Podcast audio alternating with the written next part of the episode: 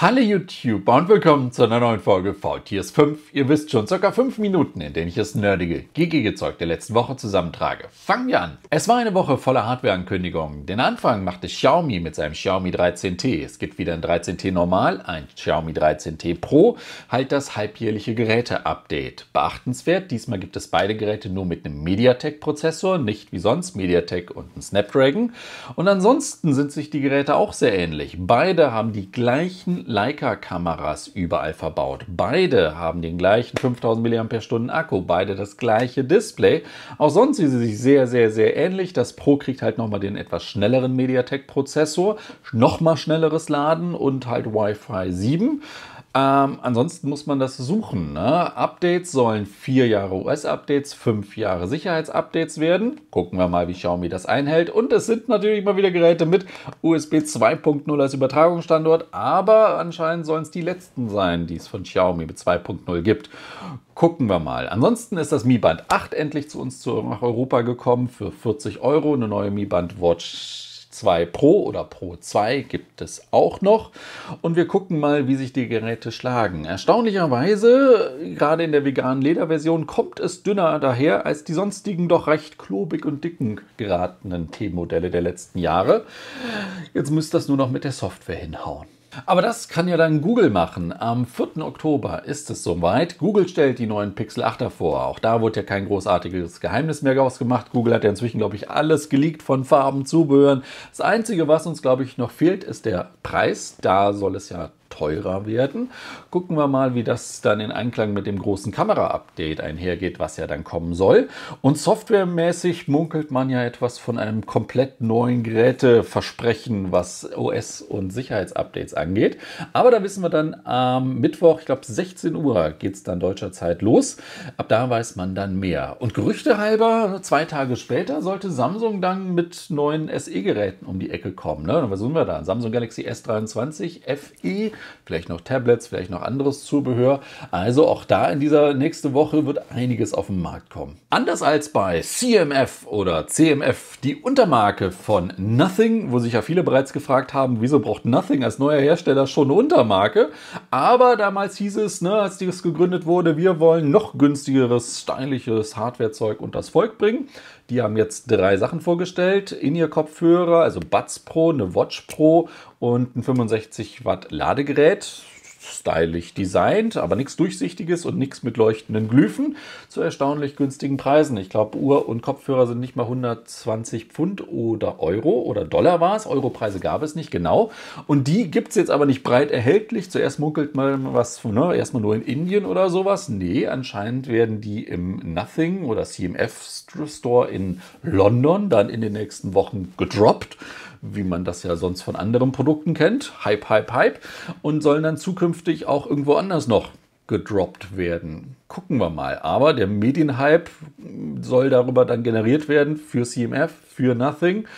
Ne, das ist ja sowieso ganz große Marketing-Tennis, was die hier machen. Und vom Marketing kommen wir zu Meta. Meta, Chef Zuckerberg hat diese Woche die Quest 3 vorgestellt, die neue XR-Brille.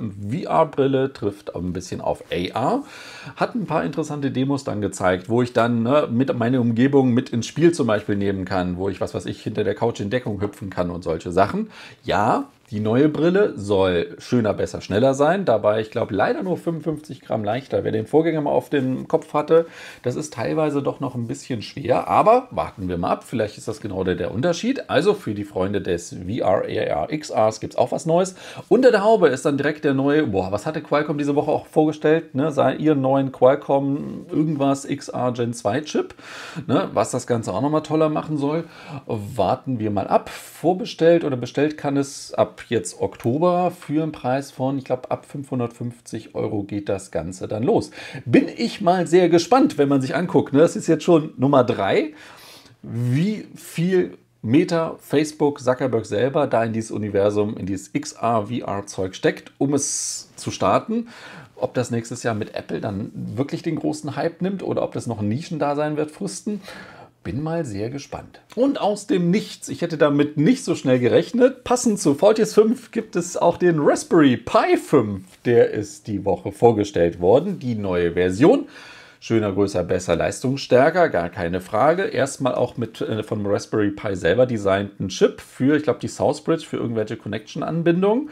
Ja, was haben wir sonst noch? Endlich mal eine An- und Aus-Taste, Dual 4K 60 Hertz Anschluss für die Mini-Micro-HDMI-Anschlüsse, die drauf verbaut sind. PCI-Lanes äh, ein bisschen beschränkt, nicht voll ausgefahren, aber auch da neue Anschlüsse mit an Bord. Bluetooth, einige LE-Sachen waren ja auch vorher schon dabei. Was ich interessant finde, dieses ganze Mehr an Leistung hat zwei Folgen. Äh, es gibt ein aktives Lüfterzubehör und äh, die Wattaufnahme hat sich erhöht. Ich glaube, äh, Raspberry sagt was von 25 äh, Watt. Es gibt auch ein neues 27 Watt Netzteil per USB-C. Ja, ne, klar, irgendwo muss, muss das, der Saft ja auch herkommen. Kann ab Ende Oktober vorbestellt werden. Ich glaube, deutsche Preise, wenn man mal die üblichen Händler sich anguckt, dann landet man da bei 80 Euro für die 4 GB Version, 110 Euro für die 8 GB RAM Version.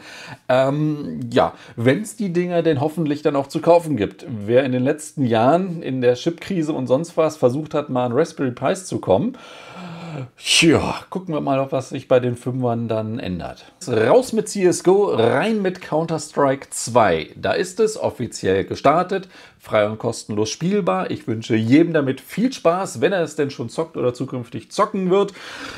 Rush B und äh, viele tolle Erinnerungen wie an das Ur-Counter-Strike in meinem Fall. Ähm, hoffentlich wird es auch neue Höhenflüge haben und eifrig genutzt werden. Und damit kommen wir, weil wir sonst nichts beim Gaming-Bereich mehr hatten, zur Unterhaltung der Woche. Ich könnte jetzt einfach sagen, guckt Harry Potter, denn der zweite Dumbledore-Schauspieler ist diese Woche verstorben, der Michael äh, Gambon. Ähm, deswegen, aber nein, meine versprochene Angucksempfehlung, beziehungsweise ich sag mal ganz kurz was dazu, ist The Wandering Earth Teil 2. Habe ich im Frühjahr geguckt und dachte mir, super, jetzt wissen wir aber endlich mal, wie es der mit der Erde im Weltall zum neuen Sonnensystem weitergeht. Pustekuchen. 2 ist das Prequel zu 1, also davor.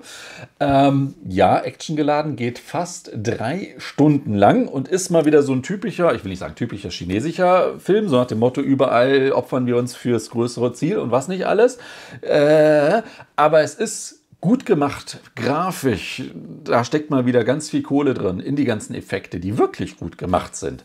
Von der Story, naja, wir haben das Problem, wir brauchen eine Lösung und immer wieder gibt es in den Jahrzehnten, die es braucht, um man erfährt sozusagen, wie es dazu gekommen ist, die Erde dann mit 10.000 Triebwerken auszurüsten und, und, und, und, und und äh, was es da für Probleme gab und die Herausforderungen. Ne? Gerade hat man eins geschafft, dann macht diese, der Film wieder einen Zeitsprung, 10, 20 Jahre in die Zukunft und das nächste große Problem, die nächste Krise kommt. Aber doch konnte ich angenehm gucken. Teilweise hätte man das vielleicht auch in zwei Stunden erzählen können, nicht in drei, dann wäre es vielleicht mit weniger Pathos gewesen. Aber ja, ich wurde okay unterhalten. Ist halt ein Actionfilm chinesischen Styles. Und kann man sich geben, muss man dafür den zweiten geguckt haben? Nein, ist vielleicht sogar besser, den zu gucken und dann den anderen.